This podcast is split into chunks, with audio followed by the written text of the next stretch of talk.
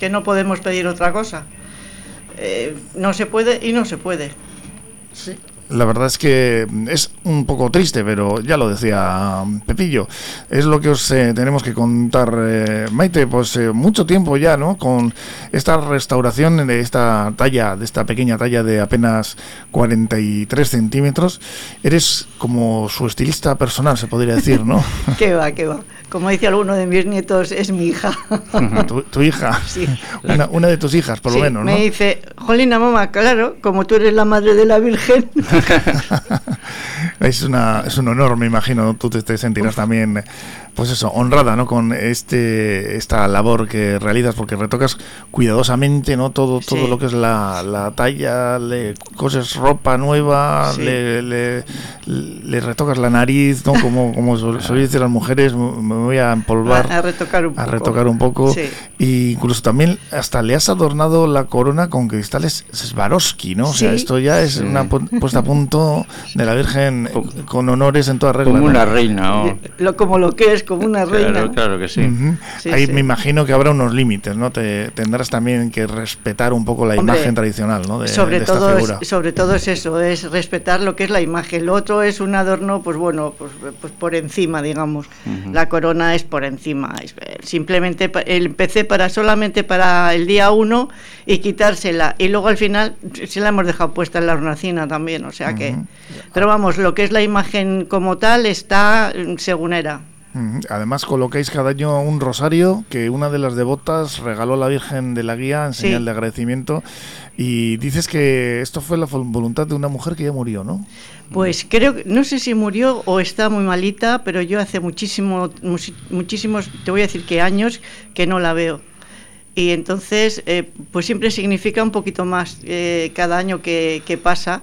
Eh, poner el rosario me, me mueve un poquito por dentro. Pues a ver hacemos un llamamiento desde aquí desde Porto Radio que si alguien que está escuchando sabe quién es esta persona, pues... Yo sí, sí sé quién es, yo la ah, conozco. ¿tú sabes quién es? Sí, sí, ah, lo que no sé es si está... No sabes dónde está. Eso es. Bueno, pues el que sepa dónde anda... ¿eh? Pobre, no, creo que ande muy lejos. Mm, bueno, si puede andar, no creo que ande muy lejos. Si nos lo, nos lo pueden transmitir. Pues aprendiste este oficio además en Madrid, ¿no? La restauración y estabas trabajando para las siervas de María en la parroquia de San Cristóbal. Sí. Y tuviste la oportunidad de conocer a la Virgen de la Guía. Sí. Sí, sí, allí. O sea, conocerla conocía, porque yo soy de Portugalete. Sí, pero además he nacido en la travesía, Santa Clara. Esta es la travesía de esto que da con Coscojales. Sí, Salcedo. Ahí he nacido yo. Te llamó el Berristasuna para restaurarla y si podías, ¿no? Porque la primera intención era hacer una talla nueva y tú te ofreciste a regalarla y reparar esas cicatrices, ¿no? Que el paso del tiempo le habían causado a esta talla de la Virgen de la Guía, Sí, sí. Además es que tenía unos boquetes del agua que había caído en las en la hornacina al ser de madera pues claro, le iba comiendo totalmente la, madera. Sí, y, salitre también, ¿no? Sí, bueno, eh, y encima me la dieron dos días antes de la Virgen de la Guía, pues bueno, pues de poco me da algo. Con poco, poco margen, poco, Muy poco margen, pero bueno, como también la noche tiene sus horas... Tenía además... Eh, dos colores, blanco y azul, y tenía tantas manos de pintura, ¿no? Que ni, se veía casi ya la madera, es que no, o sea, ni la nariz, se le cayó de verdad. Eso es, se le cayó de verdad. La nariz es que estaba pegada casi con, del, con las capas de pintura. sí, con la pintura, sí, sí, sí, sí, es verdad. En cuanto la fui decapando, se me cayó la, la nariz. es que tenía la cara y todo blanca. Como la esfinge, ¿no? Sí, sí, sí, de, de ¿no? Sí, de verdad. Eh, y es verdad que además con el tiempo se le han añadido nuevos adornos ¿no? a la Virgen. También se le ha colocado sobre unas andas de madera para que la gente la viera con más facilidad desde el barco, ¿no? Sí, sí, sí, sí. además unas andas muy bonitas. Yo me acuerdo que un año, pues también, pues no, justo, justo la víspera de la Virgen de la Guía, pues no sé lo que pasó, que no sé si no había eh, la tela que se solía poner o no se podía adornar o no sé qué, y había unas andas antiguas, a última hora se pintaron, ah, bueno, a última hora, justo, justo, ya te digo, la víspera por la noche, que de una chapuza, ¡buf! Pero bueno, así salió la pobre. Ese año salió con las andas como fuera. Lo, que era importante era que se la viera, ¿no? sí, totalmente. porque además de en la distancia, como es una figura bastante pequeña, pues eh, claro, hay que, hay que disponerla de forma que todo el mundo pueda verla. Sí, porque, además está todo el mundo en, los muelles viendo, intentando verla. Sí, porque hay una devoción jarrillera por la por la Virgen de la Guía y por esta figura tremenda, ¿eh? Sí, sí, sí, Yo, yo fíjate, yo me acuerdo de mi, de mi Haitite que, que lo celebraba por todo lo alto. Te estoy hablando, fíjate, que yo no soy jovencita. O sea que esta tradición ha sido, yo la he conocido y la he vivido en mi casa toda la vida. Una tradición que parte de, la calle, del pueblo, no, tiene ninguna influencia religiosa, luego sí es verdad que la figura es una virgen, ¿no? pero que no ha habido ninguna eh, ningún empuje desde ningún tipo de fin desde la iglesia o esto surge del pueblo de, manera espontánea se puede decir. Sí sí. Y viene de arriba abajo además porque al principio estaba colocada arriba de, arriba de todo el pueblo. Eso ya lo contaré yo. Ahora, ahora, ahora, nos vas a contar. Sí, un poco, un poco la, trayectoria que ha tenido. historia especial eh, de, hoy de la Virgen de la Guía. Algunos, perdona, eh, te iba a hacer una pregunta, Maite. Eh, comercios eh, te piden incluso que lleves la talla para que les dé suerte, ¿no? Sí, sí, sí.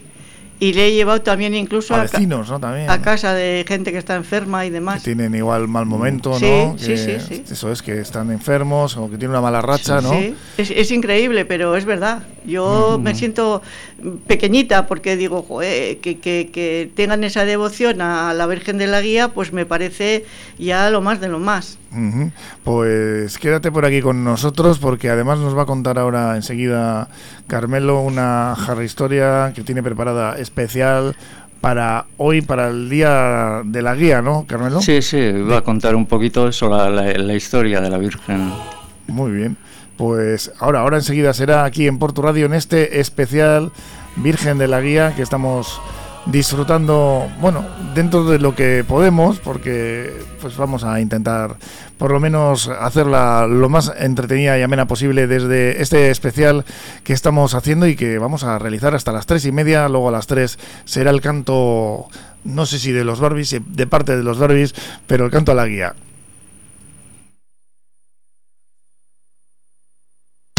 En Sidrería Maite te lo llevamos a casa, pero también puedes recoger tu rico menú del día. Consúltalo en nuestro Facebook y también hamburguesas todos los días. Haz tu pedido por teléfono en el 846-662-345 o por WhatsApp al 676 30 11 25. También raciones y bocadillos. Sidrería Amaique, en la calle Doctor José Zaldúa 31, Portugalete.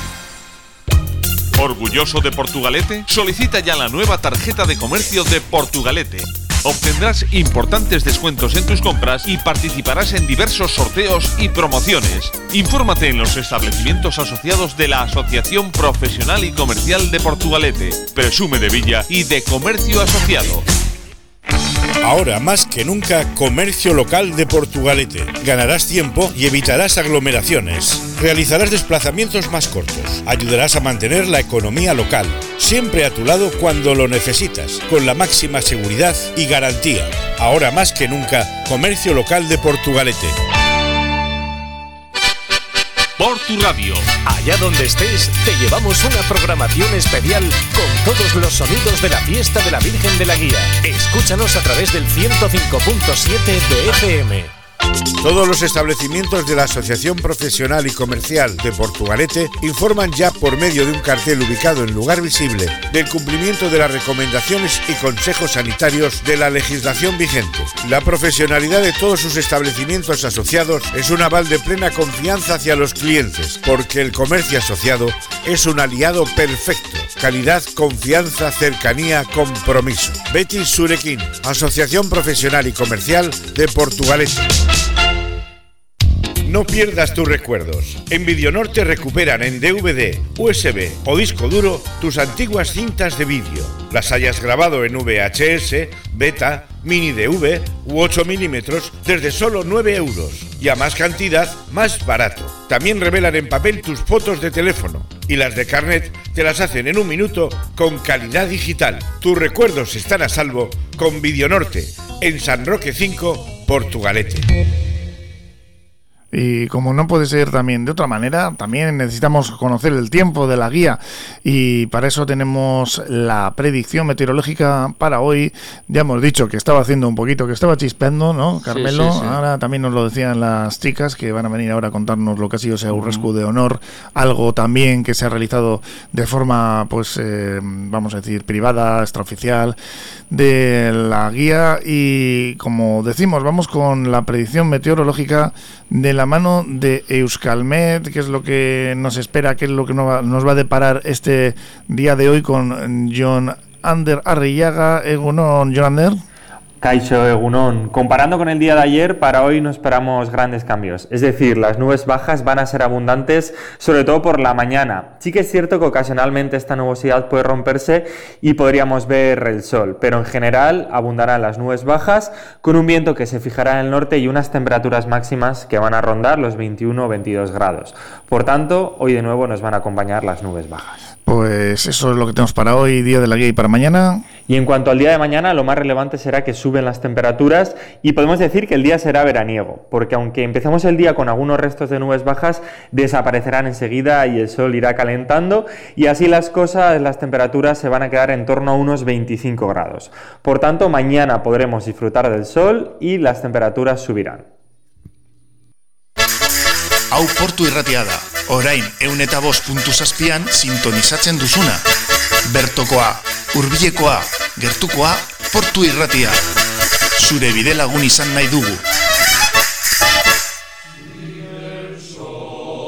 Y aquí seguimos, tenemos la visita, la presencia de la restauradora de la talla de la Virgen de la Guía, Maite Uribarri. ¿Cuántos años ya, Maite? Ma- Maite, ya un tiempo, ¿eh? Con esta labor, ¿no? Sí, sí, exactamente no me acuerdo cuántos, la verdad. Pero muchos. El, Sí. no- en el 92. me Noventa y parece. tantos, sí, 92, sí, tengo sí. yo aquí apuntado, sí. Sí, en el Menos mal. 92. Sí, Oye, sí. pues ha llovido, Que me ¿eh? imagino, que para ti cuando la, cuando empezaste a quitarle capas, cada, cada capa sería una sorpresa, ¿no? Era No. como, como una cebolla, ¿no? De- Pues, a, ver, a ver qué me yo- aparece ahora, ¿no? Yo te voy a decir, e- era cejijunta, o sea, no tenía Sí. ceja, ¿eh? tenía una Sí, sí. raya ¿No? así. Sí, por y, eso que... y la cara Le era... quitabas es, es que lo que pasa es que eh, incluso César Saavedra eh, Sí. en sus libros habla de que de que se usaba como mas- mascarón de proa de, de Sí. un barco y entonces claro Como- sufría muchísimo con siendo estando en la proa de un barco Claro. sufría muchísimo y entonces le iban quitando capas o sea, le, le iban, le iban pegando la nariz cada vez que se le caía, se la Sí, pegaban sí, con sí. una capa de pintura, pintura. sí. Y Era como- Así que para, para Maite tuvo que ser eso, tuvo que ser un- una continua sorpresa. ¿no? Una odisea. Sí, sí, sí. Oye, a lo, a lo Kahlo, ¿no? O sea, tenía una, Sí, una, una sí, era una, sí, que es, es lo único, lo único que yo no he conservado. Mm. Porque, joder, es que me daba No, un poco... claro. mm, ¿No te parecía una opción que te gustara mucho? Sí, era, pero- seguramente, Seguramente el eh, eh, pintado y repintado y pintado y repintado había alargado las cejas hasta No, unirse, ¿no? No, no, no, no, no. Eh, las cejas eh, salieron justo, justo en, el, en lo que es la, eh, lo que era la talla de auténtica, o sea, sin pintura, porque eh, en un principio no estaba pintada, como ha dicho él, Carmelo. Sí. Eh, como ha dicho Carmelo, eh, era un mascarón de proa. Sí, sí. Entonces no estaba pintada como tal, estaba teñida. O sea, tenía de, de azul añil el manto como es ahora, pero claro, pero teñido. eh, y, la, y la cara era, eh, pues eso, esa cara que tiene tan sutil, vamos a decir así, por no llamarlo de otra manera, Sí. pero la, la ceja estaba, ¿cómo te Pues eso, eh, incrustada, digamos, Sí, la, sí. la pintura o lo que sea en la, en la madera. Entonces es lo único que yo de verdad, eh, lo siento muchísimo, pero es lo que no, no he conservado. Sí, la verdad es que estamos hablando, bueno, luego en la jara historia no te quiero pisar, no te quiero pisar Ya, la ya. sección, eh, Carmelo, de una figura que no se sabe muy bien de dónde ha venido, hay una cierta leyenda alrededor sí, sí, de, tiene su, de su ella. propia historia mágica esta de Sí. religiosa, sí, también tiene su teoría. Sí, porque no se sabe muy bien, ¿no? Hay, esto pasa como con otras cosas, ¿no? Hay diver- diferentes teorías al respecto Sí, sí. sobre esta talla que además es curioso que haya ejercido este poder sobre el la cultura jarrillera cuando es una pequeña figura, ¿no? Porque cuando la ves dices, bueno, pues eh, es esto, ¿no? Fíjate, ¿no? ¿Eh? Maite. Ya, pero siempre que yo, por, por, lo menos yo, ¿eh? Y como yo, yo he visto a más personas, desde pequeñita, eh, siempre la mirada se iba a la hornacina. Sí, sí. Eh, el por qué pues no, exactamente no lo sé, porque también la verdad es que la gente de Coscojales se volcó enseguida, enseguida con la, con la Virgen de la Guía. O sea, incluso, pues acordaros, eh, se adornaban balcones, eh, se ponían las mejores galas, eh, todo el mundo, pues eso. el por qué, pues chico, en realidad no lo sé. Yo creo que ha venido del pueblo, como habéis dicho antes. Bueno, son cosas que las leyendas a veces eh, luego también suele pasar, ¿no? Que uno cuenta una historia, el otro cuenta la otra y, y, al final muchas veces nunca sabes si hasta qué punto es inventado, es real, ¿no? Yo tengo aquí varias teorías que porque cada uno aquí ha puesto, cada uno se, ha dicho una, ¿no? Y entonces yo voy a intentar a, explicar un poco todas y cómo, cómo viejo, ya te digo, que empezó arriba y, al final acabó en lo más bajo del pueblo. Sí, sí, pues son estas historias. Maite, a ti te, la gente te, no sé, te solicita información sobre cómo lo haces, eh, eres una persona a la que eh, te, la gente del pueblo te consulta, te pregunta cómo lo haces, cómo, cómo se restaura esta talla. Sí. Pues ya sabes, como todas las partes y en todos los sitios. Curiosidad, eh, ¿no? Sí, a la mitad le parece maravilloso y a la otra mitad le parece horroroso. O sea mm. Bueno, pero no es un homo, este, como aquel. ¿no? Un eceomo. Un eceomo de Borja. El eceomo de Borja. la verdad es que no. Yo, yo creo que le he dejado pelín más bonita pelín. ¿eh? dentro de lo que se puede. Eso es. Bueno, además que tú eres restauradora, ¿no? Eres una persona que, que eres una aficionada a, a, realizar este tipo de trabajos. Sí, bueno, restauradora en talleres, eh, que tampoco he estudiado Bellas Artes. ¿eh? Sí, bueno, estamos hablando además de una talla que es, es de madera. Se, sí. se sabe la madera, por cierto. Esto ya es, ¿De qué calidad será? ¿Quieres decir? Eh, origen. El árbol sería meterse ya en harina. Sí. Habría que hacer un estudio muy pormenorizado. muy profundo, sí, porque además como estaba tan, tan deteriorada, pues incluso la, la, misma madera cuando había trozos salían enteras, o sea que por dentro estaba muy, muy podrida. Eh, es más, no se pudo restaurar con madera entera, sino que llevó un poquito de masa alrededor de porque es que era imposible rellenar con madera todo aquello. Sí, incluso se planteó el hacer una nueva, sí, que, hubiera sido una opción quizá más conservar esta un poco ya como reliquia y haber hecho una imagen. Sí, lo hemos comentado antes, que realmente cuando surge Maite, eh, el día antes prácticamente se restaura, pero no se tenía claro, ¿no? No, al principio, al principio querían hacer lo que dice Carmelo, una talla nueva, y a mí me pareció fatal. Hombre, porque no es, no Porque no era mm, la Virgen de la Guía. O sea, sí, era una imagen mucho más bonita, seguramente, si se comprase una si se hubiese comprado una nueva, sería una imagen mucho más bonita, mucho, pero no era la nuestra. No es la esencia, ¿no? Que al final para mí, ¿eh? Parece que no, pero la esencia de la fiesta casi se puede decir que es esa es, esa, esa imagen sí, todo gira en torno a ella la esa verdad. talla mm, sí. y claro si la si la retiras aun por mucho que hagas es pasa como con el árbol de Guernica no al final eh, no tenemos además un hijo no es, es algo mm. totalmente nuevo y, que parte de cero mm. no sí, yo, yo ya te digo a mí me pareció fatal. Sí, bueno, es que incluso se plantea, bueno, yo he visto algunas veces por Andalucía, cuando hay imágenes así pequeñas, lo que hacen es hacer una imagen igual, pero más grande y meterla pequeña dentro, como en el, como si ah, fuera en el pecho, la imagen, y entonces están la nueva y la vieja conviviendo, ¿no? Y no se pierde la esencia, pero, pero haces una imagen igual de un metro de alta que para, para visualmente es mucho más efectiva, ¿no? Pues aquí estamos en este especial de la guía 2021, que es el, eh, el día que nos ha tocado vivir y la fiesta o no fiesta, como queréis llamarla, que nos ha tocado vivir, seguimos llamando a la prudencia, casos como el de Hernani, con más de 400 contagios a raíz de esos macrobotellones, también las eh, los hechos que se están produciendo con esos viajes a Mallorca y a otros lugares turísticos que, en fin, eh, acaban en, en, confinamientos en hoteles. Así que mucha prudencia y vamos a mantener esas medidas de precaución. ¿eh?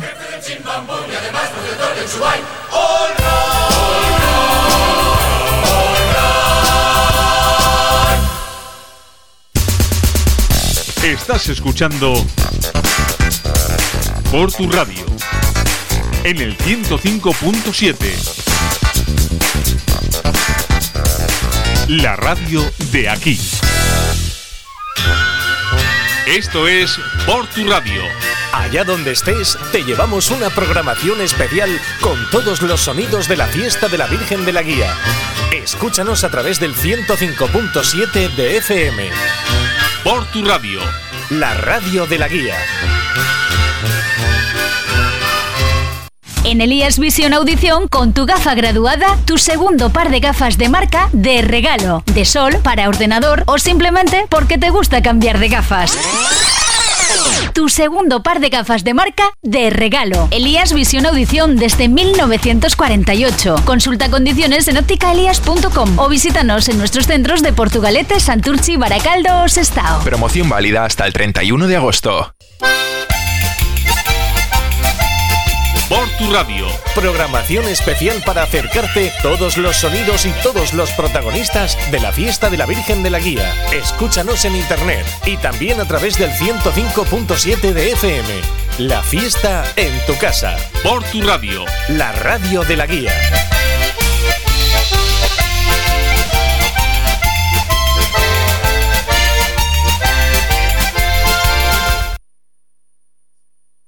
Y ahora sí, nos vamos a ir con esas Harry historias de, de Carmelo que nos las va contando aquí siempre todos los miércoles, pero hoy pues hoy es un día especial. Ayer ya nos eh, contaste la Harry historia eh, que del Mercatu. Del Mercatu. El continente, y hoy hablamos del contenido.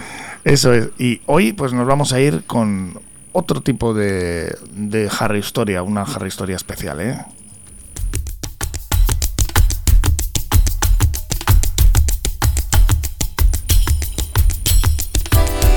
Por tu radio, en el marco del 700 aniversario de la villa, presenta Harry Historias. Un recorrido desde los orígenes de Portugalete hasta hoy.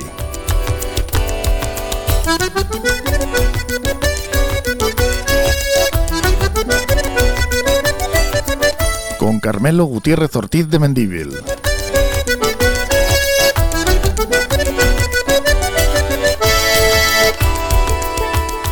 Carmelo, porque como decimos, hoy va a ser una sí. Harry Historia especial. Una edición especial, sí. Edición especial, la sí, guía. De nuestra chiquitina. Y además a ti, aquí tenemos con nosotros a Maite Uribarri todavía, sí, restauradora de la talla, de esta talla, que tanta historia tiene detrás, ¿no? Sí, mira, eh, ya te digo, es una, es una figura que mide 43 centímetros, pero con la peana me parece que son 48.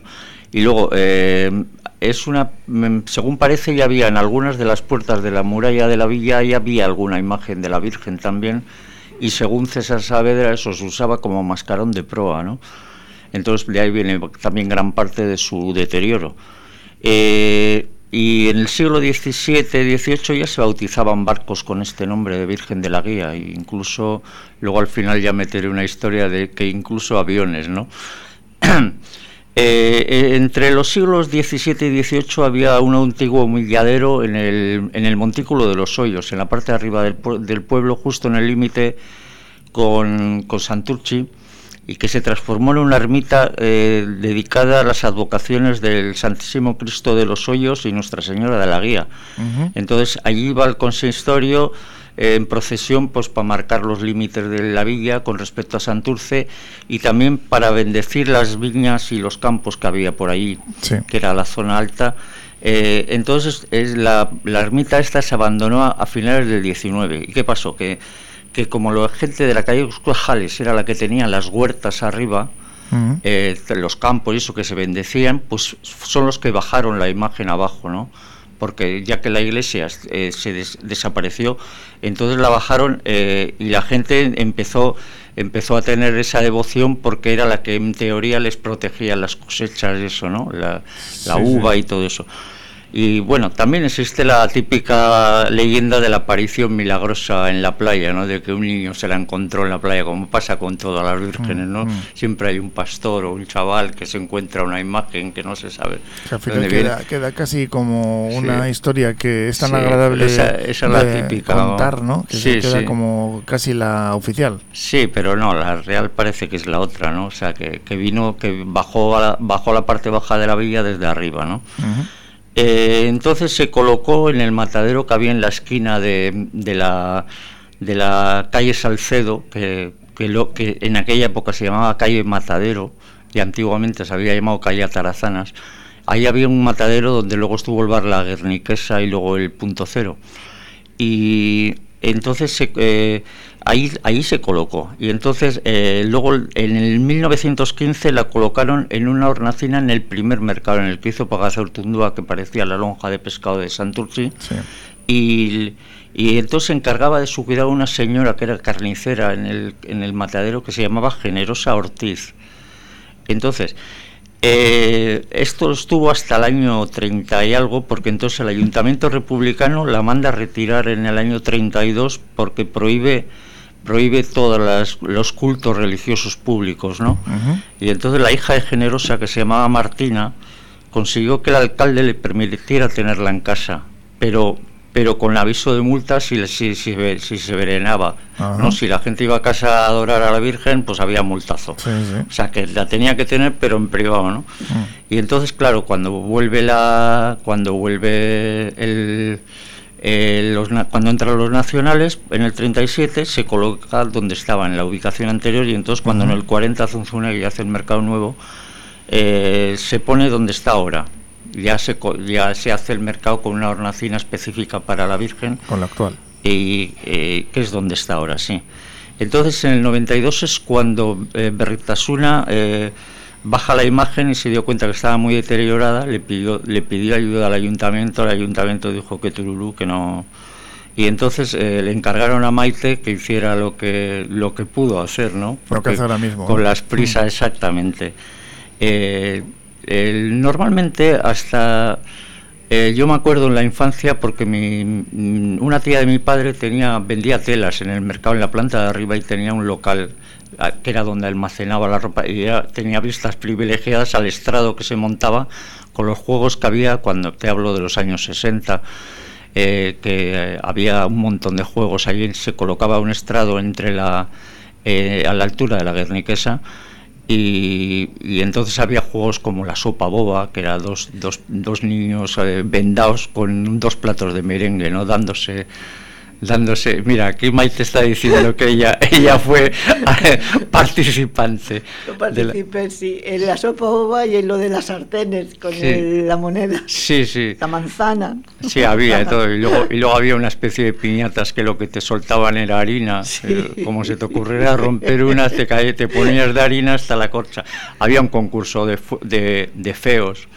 Que siempre te acuerdas de Gorín, sí, de sí, Gorín sí. y toda Muy- esta muy- gente. muy típico, ¿no? Sí, sí, eran, eran juegos, vamos, yo ya te digo, yo salía, yo en aquella época, en el año 65, 66, pues salía de los agustinos, que justo acababa el curso sobre esas fechas. Ese día era el que nos daban las notas, ibas con las notas. Una alegría. Y ibas con las notas a ver, a ver la fiesta, que te la tomabas con unas ganas, que yo creo que gran parte del éxito de la guía es ese, ¿no? Que, que como es la primera fiesta, la coge la gente con unas ganas horrorosas. Sí, ¿no? Sí, sí, porque después de todo... eh, y también se colocaron los dominguines, que decían que era un matrimonio que se llamaban Domingo y Dominga, que vivían en, en, en la calle Coscojales y, y que eran muy aficionados al pirria, que vamos Se pegaban unas cogortas buenas, Sí, ¿no? sí, por lo visto sí. Sí, sí. Esto es discutible porque en muñecos igual hay en Durango, hay en Bermeo, entonces esta Mm. también es la típica leyenda urbana que, Sí, que no- no que se la, sabe que muy la- bien, ¿no? la asimilas a tu pueblo, ¿no? Eso Ves como unos la- muñecos como- en otro pueblo y dices, como- voy a ponerlo y voy a decir que son de aquí Ya, del pueblo. Como la, la mujer de la curva, ¿no? Es Sí, una cosa que, que aparecía en todos lados, ¿no? Sí, eh, entonces el- el- la, la- esta restauración de la fiesta la hizo la Cofradía de Mareantes en el año 51, que fue cuando empezaron a hacer esos juegos. ¿no? Y, en el 79 ya se empezó a cantar a la Virgen y las bajadas de las tres ya se hizo a partir del 81. Y entonces en el 72 fue cuando se hizo cargo de Ritasuna por invitación municipal y financiaban los comercios, los bancos. Y en el 98 ya eh, empezaron con la procesión en el 99 hicieron ya el concurso de barreneros. En el 2000 los encuentros de canción portugaluja que se hacían por la tarde. En el 2004 el concurso de marmitaco que se hacía en la ranche. En el 2009 el de, el de Rinchis. Y en, mil, o sea, en el 2015 ya hicieron la milla solidaria contra el cáncer infantil. O sea que ha ido, es una fiesta que ha ido aumentando los actos, que ahora tú antes has comentado de hacerlo más días, ¿no? De que se, o tú o, Paco, no sé quién ha sido, de, hacer las fiestas durante más de... Paco, sí. Sí, durante más de un día. Hombre, ahora, ahora si, si han guardado este dinero vamos a tener fiestas para, ahorrar. con lo que hayan ahorrado del presupuesto de fiestas, el año que viene vamos a tener siete laguías, siete San Roque, verás tú la que va a ser esta. Pues sí, va a ser esto Villajaya. Se está, se está ahorrando mucho, aunque por otro lado también se están generando otros gastos, otras inversiones sí, sí, claro, para la pandemia. Pero, y ahora, Sí, y, antes te habló de que también tenemos aviones, porque tenemos la famosa compañía esta Plus Ultra, a la que ha dado el gobierno 54 millones de euros, sin teniendo un vuelo, un vuelo en activo. Pues resulta, esto viene de, de una compañía que se llamaba Air Madrid, que también quebró, y uno de los socios era un tal Pedro González Enfenaque, que es uno de jarrillero de la calle San Roque, que que un día eh, estaba comiendo el día de la guía en un choco y, dijo, ¿sabes lo que voy a hacer? Y pues no, ¿qué vas a hacer? Dice, pues voy a llamar a un avión Virgen de la Guía, a uno de mis aviones. Le dije, anda, ya eso no hay huevos. Dice que no, coño, sujétame el cubata, no lo típico, ¿no? Y le puso Virgen de la Guía, Virgen de la Guía Portugalete, eh, eh, con la bandera de Porto amarilla con la cruz negra y empezó a volar en el 98, era un Airbus, ¿eh? o sea que no era, no era esto menor. Y, dijo, dijo... Sí, he visto la foto que me has enseñado. Sí, sí, A mí me mandaron la foto también. Y, para el, y dice, y para el año que viene igual pongo a uno San Roque, ¿no? Ya estaba el tío subido a la parra y total, no, ya empezó con los problemas con la justicia, le tuvo una condena de un año, ahora te parece que anda con más líos todavía y, al final pues nada, el avión por ahí andará, pero que eh, somos de altos vuelos, vamos. Sí, sí, sí. Así que, bueno, pues fíjate la cantidad de historias que da. Pues yo te voy a contar una, Carmelo, que no te la sabes. A ver, cuéntame. Chascarrillo, ¿eh? Sí, sí.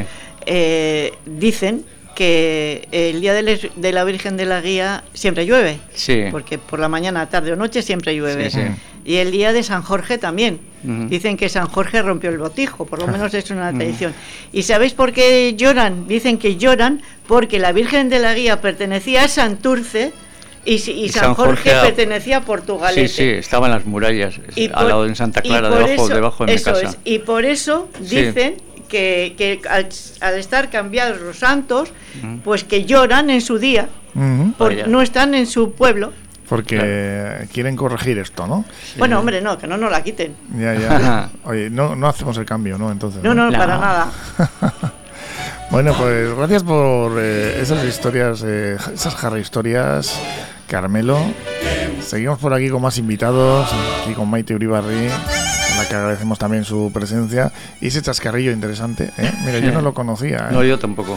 Yo había, algo, algo había oído hablar, pero no sabía exactamente. Mm. Sí, porque el San Jorge era la, se llamaba de hecho la puerta de San Jorge, la que había justo enfrente de Santa Clara, donde actualmente está mi casa.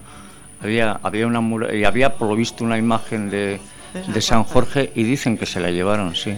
Sí, Pero es que en aquella época era todo un Cristo, porque la chicharra pertenecía a Portu, Repélega, pertenecía a Santurce. sí, era, era, era, era un, un, lío de límites horroroso. Sí, Santurce llegaba hasta Ortoya, realmente. Sí, sí. Yo, yo sí he oído también, ¿eh? al que coger la parte alta de Repélega, eh, pillaba toda, toda esa zona, toda la vaguada para llegar hasta... El Monte Serantes, ¿no? También. Sí, sí. Hombre, de hecho el Serantes, los de Santurchi dicen que es, que es suyo. Sí, sí, sí, cualquiera dice que no. Hombre. ¿eh? No, de hecho fue lo primero, porque al principio cuando se constituye Porto como villa, eh, hasta medio Serantes era de Porto. Y entonces lo primero que pelearon los santurzanos es bajar el límite hasta, hasta el puerto, ¿no? Y para Sí. que eso perteneciera a Santurce. Sí. Aunque en realidad era más importante Mamariga que, que, que Santurce como, como núcleo de habitacional, vamos, o sea, que vivía más gente en, en Mamariga que en, que en Santurce. Sí, como núcleo residencial había más gente allí, Sí. pues luego se fue ampliando, ¿no? Sí, sí, luego se fusionó y El, tal. el puerto, ¿no? Y, Sí, sí. Pues a- hasta lo que tenemos ahora, pues como aquí también, que ha habido un montón de cambios en la Mm, villa, sí, que claro. poco a poco se han ido ampliando barrios, en fin, Sí. que antes eran campas, ¿no? Sí. Sí, Eh, sí, claro, ha ido que- creciendo, parece, te pones en las arenas y parece como si estuvieras viendo unas excavaciones arqueológicas, ¿no? La parte más abajo es la más antigua. Luego Sí. más Sí, arriba... Los estratos, ¿no? Los, Sí. eh, mira, aquí las casas de los 50, las casas de los 60, encima de las de los 50, las de los Sí. 70 más para arriba. Sí, uno de los barrios Sí. eh, últimos en ampliarse, que ha sido el de Buenavista, donde yo he vivido. Sí. Fíjate cómo está ahora, que está eh, toda la zona de las campas que había en la Sí. Avenida Campanzar ha sí, desaparecido. sí. Ahora hay un, un parking, eh, más arriba Sí. hay un montón de, de chales adosados. Sí, sí, Sí. sí. Y Por ahí no eso. quedan campas. Y ahí- No, no, era ya es, todo... que, es que Porto está por tres sitios, está por un lado la ría, por otro Santurce y por otro Sestao, y, Y por no ahí no hay- puede no hay más, crecer, ya claro. solo ha podido crecer para arriba y empezar a bajar lo poco que ha podido. Sí, mira, yo por Porque no ejemplo que he tiene- vivido siempre en Repélega, porque aunque, como os he dicho antes, he nacido en, en Coscojales, vamos, Sí. en la trave, eh, yo he vivido siempre desde que era bebé. Desde los nueve meses he vivido en Repélega y yo he conocido Repélega, imagínate, Sí. yo bajaba al Colegio del Carmen con catiuscas, yo creo que seis meses al año, Mm, porque bajábamos entre Sí, claro. estradas y campas. Claro. Claro. Ujú. O sea, Sí, sí, eso fíjate ya. ahora, vete ahora allá arriba. Sí, sí, ahora ya las campas han ido desapareciendo. Nada. y solo hay casas. Eh, también eh, muestra que se ha ido avanzando también en la en la población, en- ha aumentado la población y de hecho Portugaleta está haciendo nada, era una de las de, de más Sí. densidad, ¿no? Sí, Sí, sí, sí. no, sigue siendo. de las- tiene tres- 3,10 kilómetros cuadrados, pues tiene más de 15.000 habitantes por kilómetro cuadrado. Actualmente ha llegado a tener más, porque tuvo hasta casi 60.000 habitantes Portugalete. Sí. ¿no?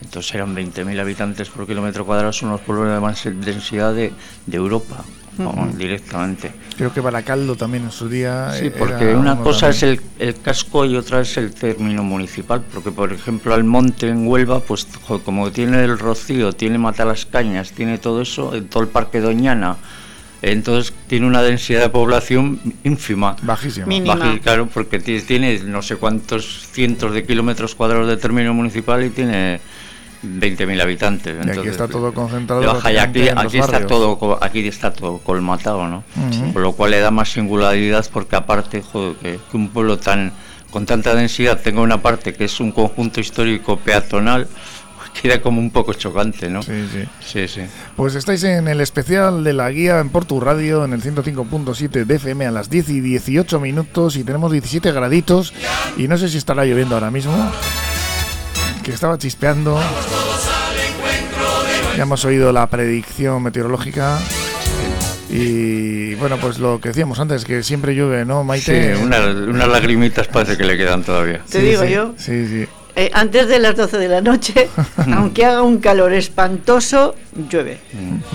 y si no te tiran agua de los balcones en la También, baja. también, también.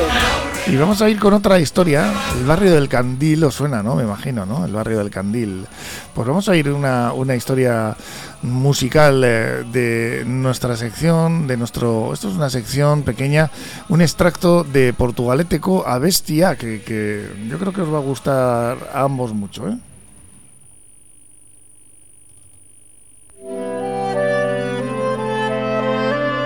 Traemos a Portugaleteko a Bestiac el recuerdo de la creación de un barrio emblemático de la Villa Jarrillera. Muchos portugalujos recordarán que la construcción de las viviendas en la Florida se produjo en unos años en el que el desarrollo industrial en la zona había agravado enormemente el problema de la vivienda entre la gente obrera. Construidas con la protección oficial del Instituto Nacional de la Vivienda en su plan nacional, en una situación general de escasez de materiales de construcción como el hierro o el cemento, se produjo un consecuente empeoramiento de los materiales constructivos y el descenso de la superficie de las viviendas. Pero no solo se construyeron con elementos de baja calidad, sino en un clima de tolerancia municipal, al no poder frenar el proceso migratorio que dio prioridad a la construcción de viviendas frente al equipamiento de instalaciones sanitarias y de equipamientos y servicios municipales.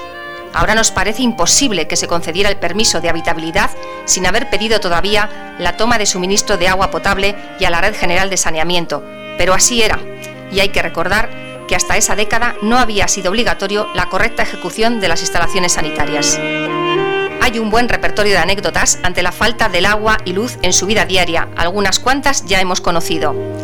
Todas estas incidencias hicieron que unos cuantos jarrilleros se refirieran al barrio como del Candil, ya que durante los primeros meses no dispusieron ni de luz ni de agua. A muchos vecinos con las lluvias el agua les entraba en forma de goteras teniendo que buscar otra vivienda. La noche que dieron la luz con todas las habitaciones de la casa encendidas, el barrio fue como la inauguración de un árbol navideño. Una de las portugalujas que vivieron esa experiencia fue Regina Fernández Larraín, quien compuso una poesía cuya letra sirvió para que años después los Barbies hicieran esta canción tan divertida que ya estamos escuchando.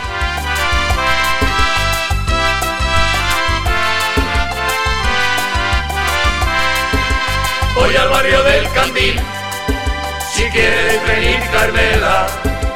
No es el barrio del Candil, es el barrio de la vela. No me discutas Carmela, te digo que es del Candil. Pues yo digo de la vela. Muy soleado y bonito es ese barrio, verás.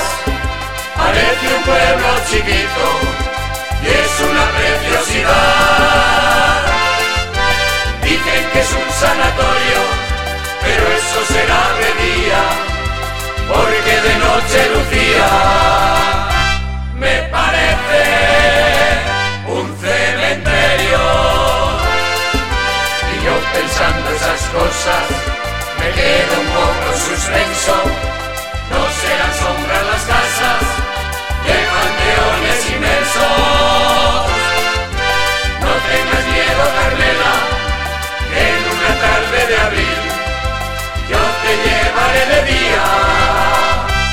A ese barrio del Candil que tú llamas de la vela.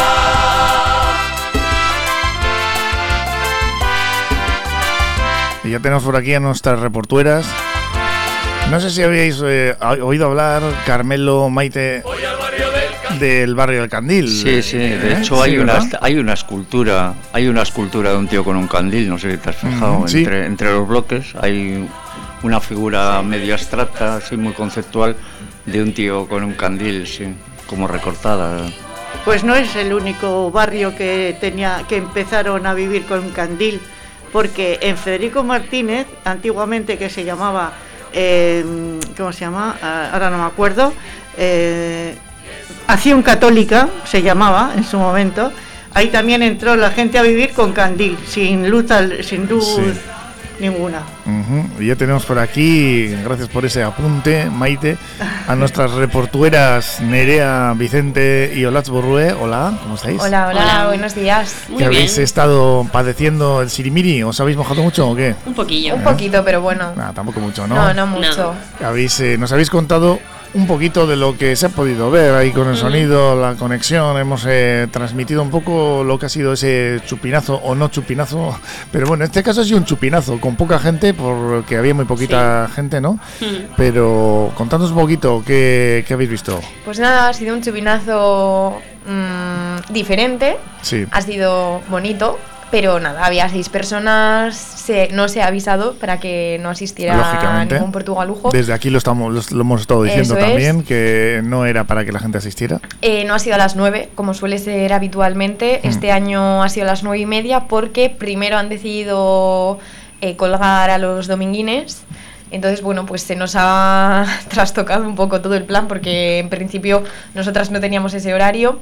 Eh, a las nueve y media en el Berristasuna también ha habido un aurrescu de honor, pero claro, como Coincidía. ¿no? coincidía con el con el chupinazo, pues eh, no se ha podido ver, habrá asistido muy poca Han gente. dado, han dado los horarios para despistar. Eh, han dado los horarios, no sé, para... Vamos. Pues sí. Como si fuera una gincana, ¿no? Sí, a buscar, a buscar sí, yo creo que había que buscar las pistas Totalmente, y ir corriendo de un lado a otro, porque Totalmente. no sé, no sé qué ha No, pasado. Lats, no, no habéis podido al final. Bueno, nos habéis transmitido un poco lo que ha sido el chupinazo y también habéis estado con, con esa entrevista con Pepillo, Ujú. eh, José Pepillo. Hernández. Sí, hemos tenido el gusto de poder hablar con él, de preguntarle qué tal, a qué le ha supuesto dar el chupinazo un año más, eh, un, un año que claramente es diferente a cómo ha venido siendo estos años anteriores, pero bueno, estaba muy ilusionado el hombre, le hace mucha Mm. ilusión, ¿eh? Hijo de un sastre de Béjar que llegó a Portugalete muy pequeño y eran ocho y había tres Pepes en su cuadrilla. O sea que fíjate, uno que se hartó y les nombró por tamaños. Dijo Pepón, Pepe y Pepillo. Y mira, este le tocó Pepillo.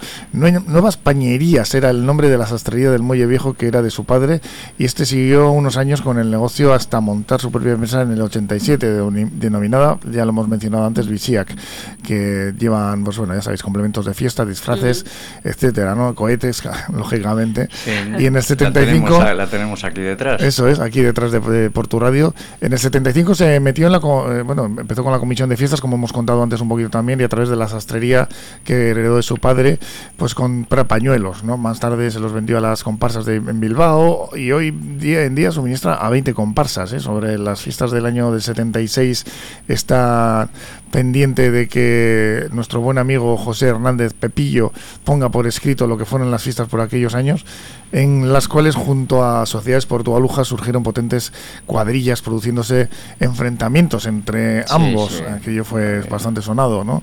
En el eh, año de la primera Jaiba Chordea de la Comisión de Mm. Fiestas, el año en el que se baja por primera vez con Icurriñas. Las Sí. sociedades portugalujas ensayaron en la Florida por la mañana su posición en la bajada, de manera que con los pañuelos que portaban de distintos colores se compusiera una gran Icurriña. Sí, y, sí. y- Fue el año que nos libramos de la tutela de Felipe, el practicante, que era el concejal de festejos.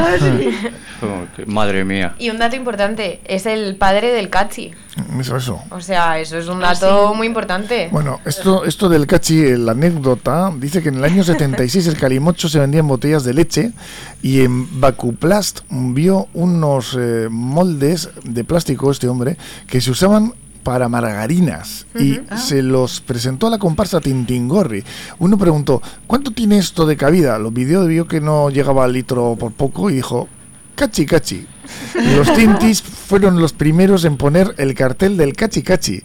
Pepillo encargó el primer molde de cachi que se conoce a una empresa catalana, pero salía caro. El catalán le dijo, te hago más barato si me compras un millón. Se los compró, se vendieron todos ese mismo año de fiestas. Oh. Y ahí quedó lo del cachi, y ahí efectivamente. está. Y ahora, ¿quién no conoce un Cachi? Efectivamente. Y los pañuelos, pues los, eh, las comparsas de Bilbao, entre 12 y 12 mil eh, eh, pañuelos al año, ¿eh? todos iguales, azules con pico. Tiene el molde, el eh, primer, eh, el primer pa- em, pañuelo que se hizo, tiene el molde, lo conserva con el dibujo de Juan Carlos Aguillor y quiere donarlo al Museo Vasco. Pero es que no acaba aquí la historia de este hombre, porque, como decimos, llegó a hacer los pañuelos al Ayuntamiento de Bilbao unos 20.000 y lleva la representación de pirotecnia zaragozana y hasta mediados de los 80 se encargó del chupín de las astenagusidades de caja laboral. El presupuesto que contaron en las fiestas del 76, también lo vamos a contar, fue de 272.000 pesetas repartidos de la siguiente manera. Cuadrillas en concepto de dietas 100.000 pesetas a razón de 5.000 pesetas a cada una de las 20 existentes y de premios para el concurso 45.000 pesetas para los 10 mejores. Sociedades en concepto de dietas 40.000 pesetas a razón de 8.000 por cada una de las 5 participantes. Grupos venidos de fuera 50.000 pesetas en concepto de dietas a los 10 grupos. Chistulares 15.000, Diana 6.000 pesetas y otros gastos entre los que figuraba la ofrenda al santo 4.500 pesetas. Estamos hablando, claro, de Y un, pesetas. y un concurso de pancartas que gané yo ese año. ¿eh? Ah, mira. Pancartas hacían y yo. Otros gastos, estos están Eso, otros claro, gastos, No, no, no, nos dio para una cena ahora, a los- Bueno. a, los jefes, a los jefes de la banda. Sí, sí. Sí, sí. No, estuvo bien. Sí. Pues las fiestas de la guía que tienen una tradición, un año, unos cuantos años ya detrás. Y Maite Uribarri, que te vamos a despedir. Gracias por haber estado aquí con nosotros hablando. Encantado de conocer eh, todos esos detalles de la restauración de la, de la talla, los detalles de la talla de la Virgen de la Guía. Es que ricasco y a ver si en 2022 podemos celebrarlo como, como Dios manda, como suele decir, ¿no? Pues mira, yo en mi balcón te voy a, te voy a decir, tengo la icurriña puesta en medio de la icurriña, una foto grande de la Virgen de la Guía. Los dominguines, Sí. que son dos muñecos de mi nieta, la pequeña, los tengo allí colocados, que los pobres parece que están ahorcados en vez de sujetos. Pero bueno, es mi, mi homenaje a la Virgen de la Guía que no se ha podido celebrar Eso como es, tal. eso es como cuando cortas, como cuando cuelgas también en, eh, en las navidades, ¿no? Pues pones el, el abeto o no, o pones el eh, Belén, cada uno que haga el homenaje que, que le apetezca hacer, que seguro que... Ando por el balcón. Eso, pues, Eso, eso, eso, pues mis sí, dominguines ahora- están en mi balcón. Eso es, ahora los olencheros, que si Papá Noel, en fin, aquí cada uno hace la fiesta como... Como, como pone uno ahí en la calle Correón, me parece que el olenchero con una escopeta y, y mirando, apuntando para abajo a Papá Noel que está intentando subir y Sí, le está sí. apuntando con Ah, una- bueno, bueno. Eh, aquí Pues cada nada. uno se monta. Es que ricasco Maite Uibarri y seguimos Bueno, por aquí con, con este especial.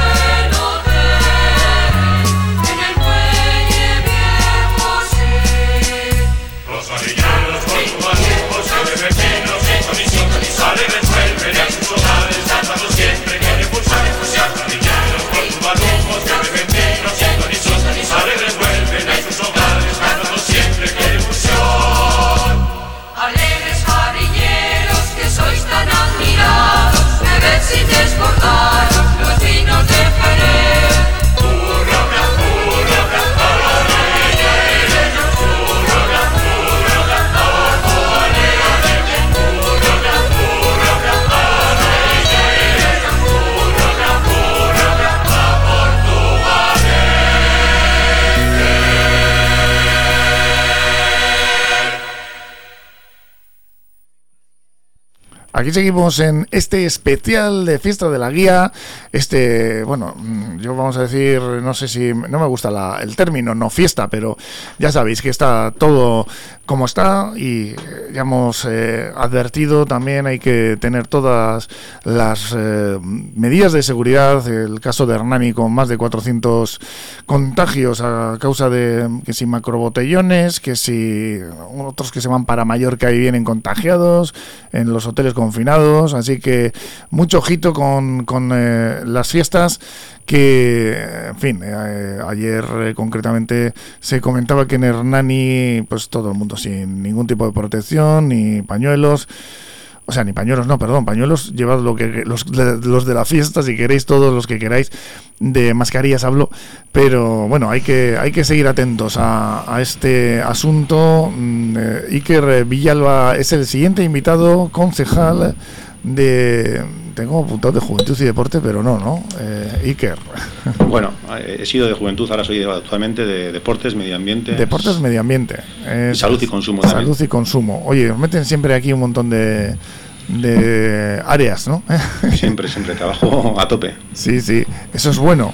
Eh, te vamos a pedir que te cambies de micrófono, vamos a poner, a poner un eh, anuncio de nuestros patrocinadores y ahora estamos con Iker.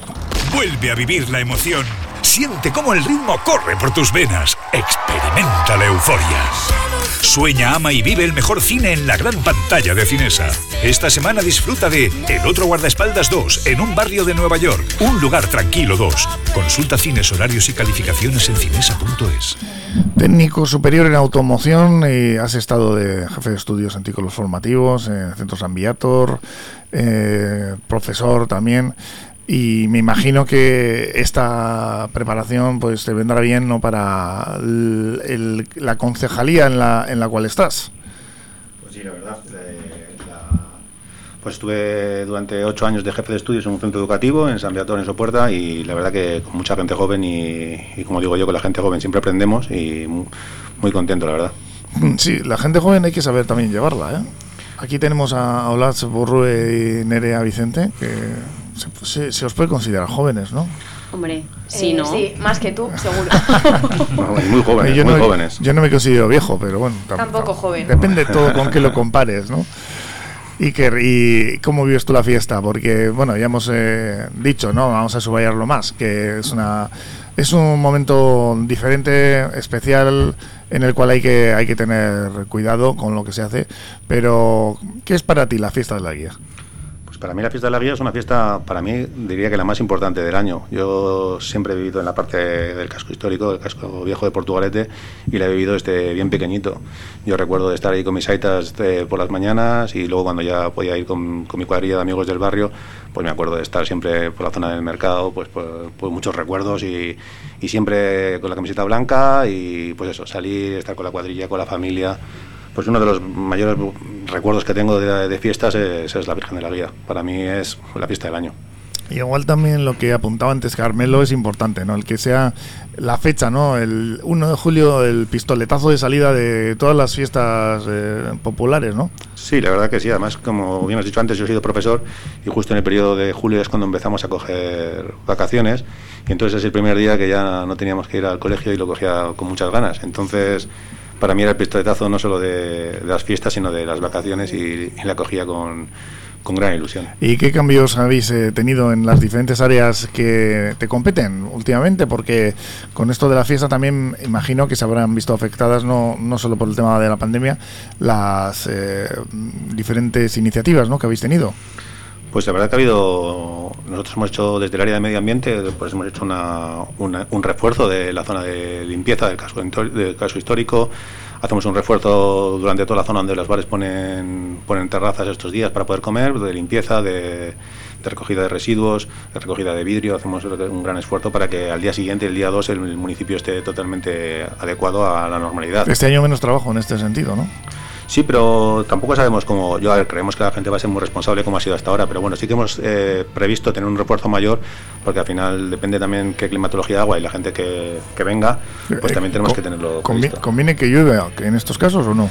Y a mí, a ver, eh, para Digo, trabajo. para limpiar, digo. Para limpiar sí, pero ya, yo prefiero que no llueva y que la gente, dentro de las medidas sanitarias que tenemos, que disfrute y que esté junto, que la disfrute con su cuadrilla, porque para los portugalujos esta fecha es, eh, yo creo que también un momento de encuentro, gente que, que ha estado trabajando todo el año fuera, viene, estás con ellos, pues yo creo que es, que es fundamental que haga bueno y que la gente pueda pasarlo en cuadrilla y en familia. Bueno, también es verdad que sin la guía no llueve, no es una guía. Bueno, en las fiestas de Porto en general, ¿eh? ¿No? O sea, yo creo que a los portugalujos les da igual. Si tienen ganas de pasárselo bien, se lo van a pasar bien. Efectivamente. Eso es, pero bueno. Hombre, la imagen de años anteriores, desde luego, no se, no. se ve hace No, no ya dos años concretamente, pero bueno, la, la imagen mítica de la, de la calle repleta, ¿no? Esa, esa queda ahí, ¿no? Siempre. Sí, la bajada al mediodía en la que todos nos juntábamos ahí, que todos cantábamos, pues esa imagen yo creo que todo el mundo la tenemos esa retina y que estamos deseando volver a verla, pero para eso se tienen que dar la- las, las circunstancias que, que nos lo permite hacerla para divertirnos en seguridad y yo creo que eso es fundamental. Recuerdo en Portu Radio, no, porque estábamos todavía en Berris FM, que lo hemos comentado antes que fue una emisora efímera, la más efímera del mundo, porque solo emitíamos ese día, el día de la guía. Porque no estábamos sola Chillo, no te Eso, confundas. eso, eso, eso. Y no, si no hubiese sido más larga, quiero Claro. decir, ¿no? Solo, Seguro. solo hacíamos ese día y desde el Mercatu y concretamente pues en el Mercatu podíamos acceder a las ventanas y la imagen era impresionante, ¿no? Pues todo el eh, mundo disfrutando de la fiesta y es algo que se añora, ¿no, Iker? Pues sí, la verdad que, que sí, yo ya comentaba antes, a mí es- ese día camiseta blanca, el pañuelo de cuadros, bajar a, la mañana, ver la procesión en la ría, las actividades, luego la socatira que ha habido durante todo este tiempo, pues para mí eh, son recuerdos que, que ojalá lo vamos a vivir y yo estoy seguro que, que en cuanto podamos, además con la gente joven que viene empujando por detrás, seguramente eh, lo volvamos a vivir y con, y con la misma fuerza y la misma intensidad. Pues eso es lo que hace falta, por eso estamos advirtiendo que hay que seguir manteniendo la distancia de seguridad, la mascarilla y más cuando se trata de que ya podemos llegar a aglomeraciones, porque estos casos que se están reproduciendo últimamente ahora nos están advirtiendo de que hay otra cepa nueva más. Pues eh, tenemos que tener cuidado porque esta pesadilla parece que no se acaba nunca, ¿no?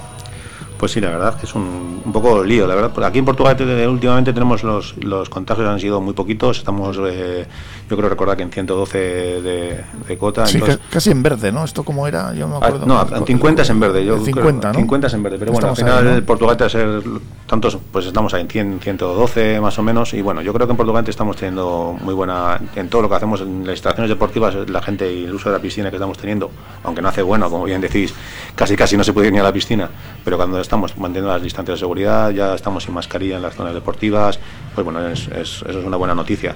Y yo creo que si tenemos prudencia todos y aguantamos un poco, que es difícil, sobre todo en días como hoy, aguantar un poco de, de la euforia, ¿no? Pero, pero bueno, si somos capaces de aguantar y pasarlo bien con la gente cercana, eh, vamos a sacar las terrazas al exterior para que en- tengamos más espacio y podamos estar más gente, que eso es importante al final, ¿no? Porque la idea de sacar las terrazas hoy es, es que el espacio se puede ser mucho mayor y que la gente tenga más espacio para estar con su cuadrilla. Y creemos que, que eso ya hicimos el año pasado, fue un éxito y la gente respondió perfectamente y en esa es la línea que seguimos ahora. Y para ello se han cerrado unas cuantas calles al, al tráfico. Ya ayer y anteayer había unos carteles indicándolo en Mm. los coches, ¿no? Para que se retirasen.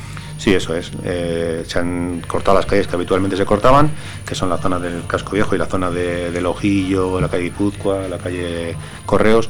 ¿Para qué? Para que todos esos bares que en la que habitualmente la gente come, pues pueda sacar a, a las calzadas el, mesas y es- espaciarse lo máximo posible. Porque al final es inevitable que la gente en este día queramos salir, queramos estar con nuestra gente y lo que hay que crear son espacios seguros en los que podamos estar y que nos sentamos a gusto y que podamos disfrutar y que luego a las tres y media creo que podamos cantar todos sentados en nuestra mesa pues eh, a la Diana, a la, a la, la guía y que estemos ahí todos, Eso es, con esas medidas de seguridad, importantísimo, lo vamos a seguir subrayando durante todo este especial y las calles eh, que, bueno, hoy están cortadas son General Castaños Gregorio Izquiano, Guipúzcoa, Correos. Y esto, pues bueno, se está haciendo como estamos subrayando para que las terrazas de la hostelería se puedan, se puedan poner y puedan tener más espacio. Y vamos a tener ahora dentro de poquito, vamos a hablar por teléfono, porque hay personas que son sienten mucho esta fiesta, son muy portugalujos, pero no, mira, fíjate, nos quejamos de que no hay fiesta, pero hay mucha gente que, que no puede acudir por trabajo y por otros motivos. Con, eh, vamos a hablar con Iñaki López, que como no, pues está de un lado para otro en el AVE, me ha dicho que le llame a menos cuarto, que justo sale del AVE, no podía estar, ya en alguna otra ocasión hemos contactado con él también y esto es lo que tiene, ¿no? Que mucha gente nos estamos quejando de que si llueve, que si no hay eh, posibilidades de celebrar la fiesta en condiciones, pero es que se, se la pierde un montón de gente, ¿no? Esta, esta fiesta por estos divers- diversos motivos, ¿no, Iker?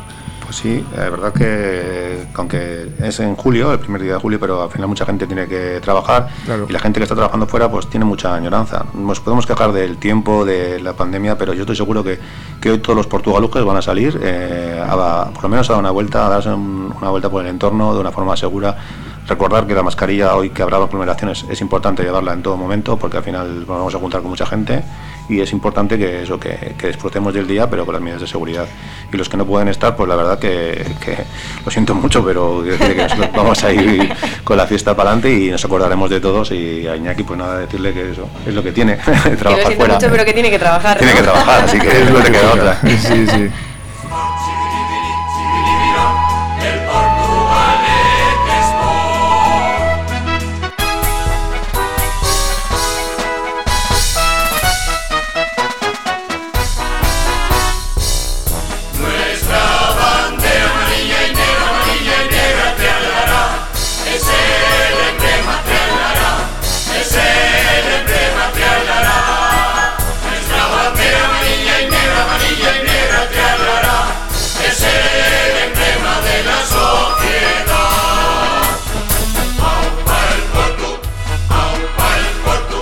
Opa al Portu, opa al Portu. Qué pena, ¿eh? Que no hemos mantenido Iker en segunda B al equipo. Al final eh, el sueño ha durado poco, ¿no? Bueno, yo creo que, que el Porto al final ha hecho una, una buena campaña, era un año muy difícil, además un año en el que a nosotros en, en el club se nos nota muchísimo que no tener la afición, porque al final la afición de, Sí. la Florida es para nosotros es como es muy es muy clásico no decir que es el, el 12 jugador, pero para aquí en la Florida que, que haya sidos que suben todos los días, yo creo que era muy importante y que otro gallo habría cantado si habríamos podido tener a toda la gente nuestra en la Florida, porque al final el equipo eso sí que lo nota. Pues sí. Pero bueno, yo creo que el trabajo que ha hecho el club es- ha sido un, un año duro, un año en el que se han tenido que adaptar y bueno, pues al final no ha podido ser el mantener la categoría, pero estoy seguro que, que bueno, que como siempre saldremos adelante y volveremos a, a subir de categoría. A ver, a ver, porque ahora con todos estos cambios que ha habido en las eh, categorías, que ya no sé ni los nombres que tienen, eh, han cambiado todos los nombres, han cambiado las agrupaciones de los equipos.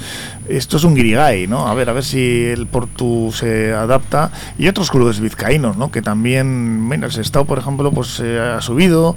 Y, oye, pues eh, la, al final la alegría va por barrios, pero a ver, a ver cómo nos vamos ¿no? Pues sí, la verdad que, que en todos los deportes ha sido un año muy complicado. Al final ha habido mucho, mucho deporte federado que hemos tenido problemas con ellos y, sobre todo el deporte escolar que es un fundamental para, para Demuposa, la sociedad municipal.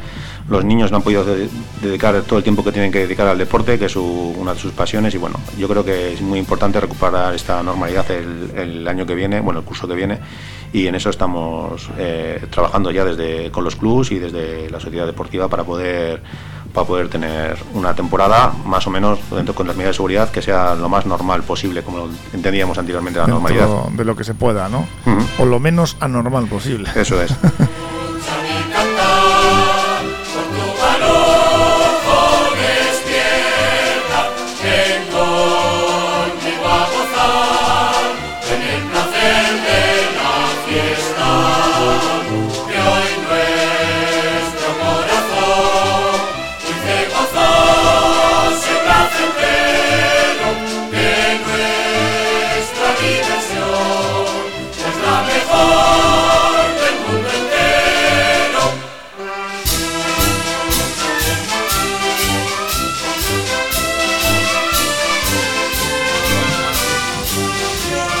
Portugalujo, despierta. Iñaki López, despierta. ¿Cómo estás? Ya, ya, hace tiempo, ¿eh? Hace tiempo ¿Eh? ya estoy, hace tiempo estoy despierto porque me tocaba viajar, o sea, que me ha tocado madrugar, que no soy yo nada fan Bueno, de esas entonces, cuestiones. la Diana Portugaluja, ¿eh? que te ponemos por aquí, no te hace falta ya a ti. ¿eh? Me, me había despertado yo antes, yo creo que muchos portugalujos hoy. Muy, muy despierto estás, además en mil batallas eh, te hemos pillado así bajando del ave, en fin, con, con un montón de trabajo y una vez más eh, no podemos eh, tener la presencia tuya aquí para disfrutar de esta, contar lo que es esta fiesta de la guía que, ¿qué supone para ti, Iñaki? Imagino que tendrás ganas, ¿no? Ya de, de poder disfrutarla en directo, presencialmente.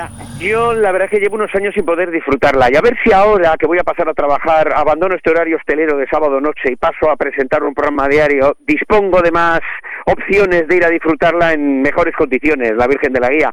Hombre, a mí los recuerdos que me traen sobre todo es de chaval, de chaval cuando, cuando yo iba con Cándido, con mi abuelo, con Marina, con mi abuela, que vivían ahí en Hermano Subao arriba, bajábamos a la fiesta de la Guía, pero ya desde bien pronto, desde la Diana, y aquí era una, era, era una fiesta.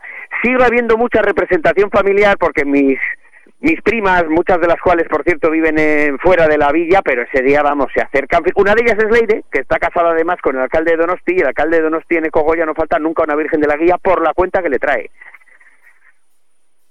Pues la verdad es que, fíjate, perdona, fíjate que, detalle, ¿eh? que me estaban hablando aquí al, al mismo tiempo. Tenemos un montón de invitados hoy. Tenemos aquí un jaleo ter- terrible, Iñaki. Y la verdad es que, bueno, estábamos comentando, qué raro, ¿no? Que está lloviendo, no mucho, ¿eh? Hoy no parece que llueve mucho, pero que siempre llueve, ¿no? En fiestas de la guía.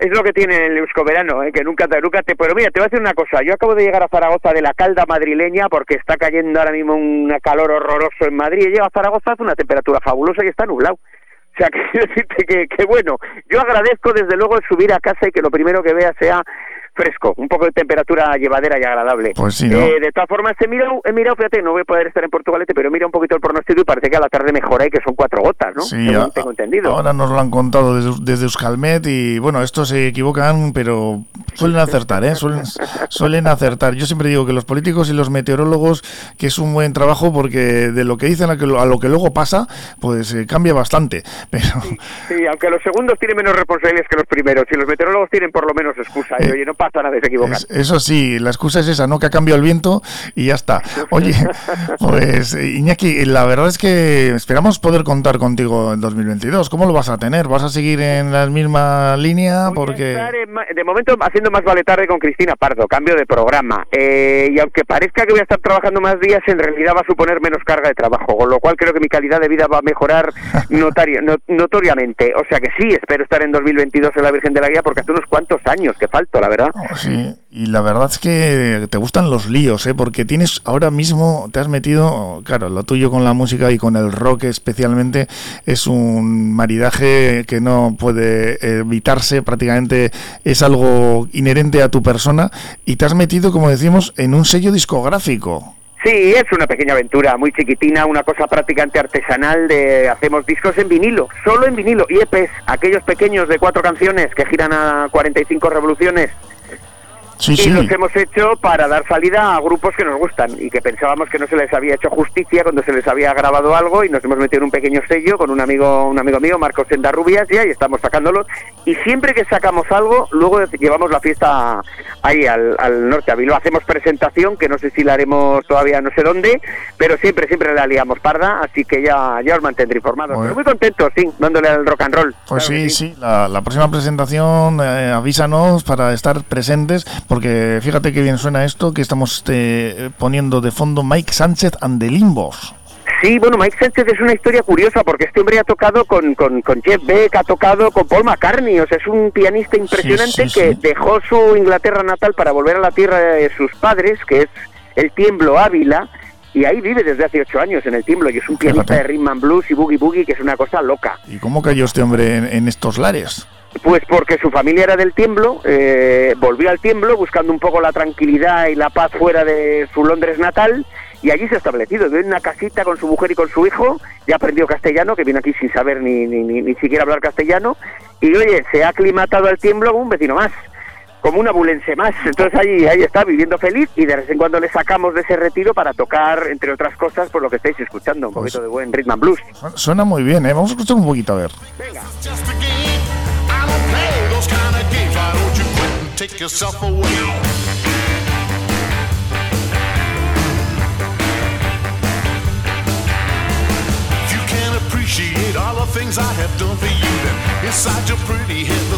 there but trouble. Esto suena, suena genial, ¿eh, Iñaki? Una maravilla. Más le acompañan, la banda de acompañamiento son los Limbos, que son unos chavales, una banda gallego-madrileña, y eh, muy jovencitos, que rondan los 30 años y que tienen, saben hacer un soul y un rhythm and blues de una calidad exquisita. ¿Cómo hoy vamos a dejar sin grabar cosas así? Hombre. Esos talentos no podían desperdiciarse. La verdad es que sí. Ahí ¿eh? hay uno de Portugalete para sacarle chispas a todo eso. Hombre, fíjate, además has tenido que ir tú a, pues eso, muchas veces estas eh, producciones que quedan por ahí casi en el olvido, ¿no? Y, y echarles un cable y fíjate, además con un formato, el formato físico del vinilo, que muchos lo daban por muerto y ahí está, ¿no? Oye, ha resucitado, te digo una cosa, ya se está vendiendo más en todo el mundo más vinilos que CDs, es el CD ahora mismo Sí. el formato que tiende a desaparecer.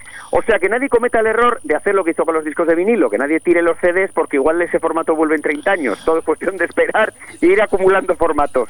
Diego Cruz, Everybody's Ready to Rock, también es Sí. otro trabajo que tenéis en vinilo, como no, y Sí. fíjate cómo suena también, ¿eh?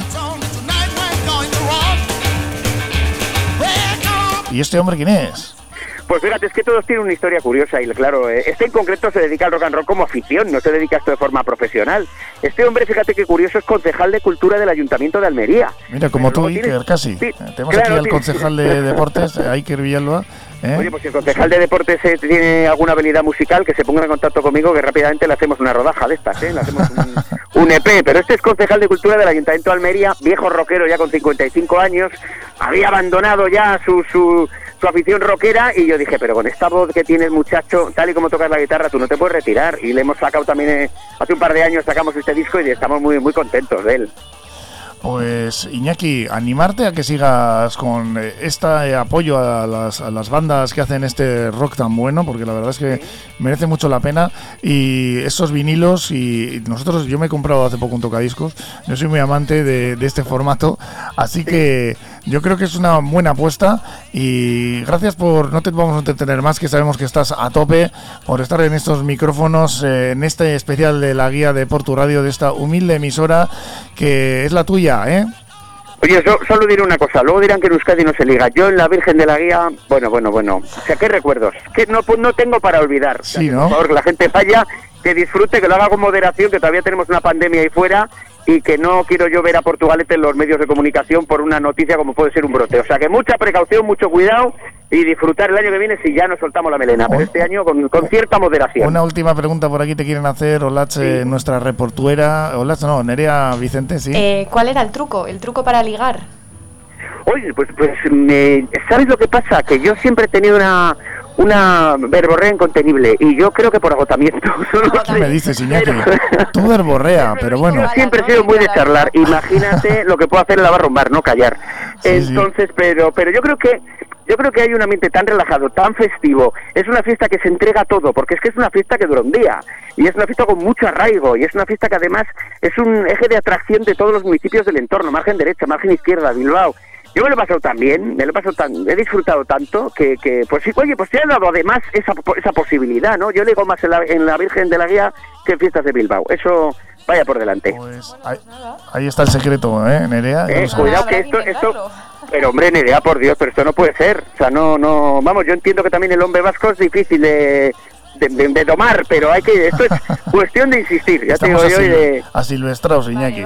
somos como somos, somos, así tenemos también nuestro encanto, ¿eh? eso hay que decirlo. Claro, claro. Oye, Iñaki, pues nada, que vaya muy bien en esa futura trayectoria profesional que nos Muchas has gracias, apuntado. Y mil gracias por estar en estos micrófonos. Un placer, un placer y aupa por tú. Es que ricasco. Nos despedimos Agur, con Diego agur. Cruz, ¿eh? Venga. Agur,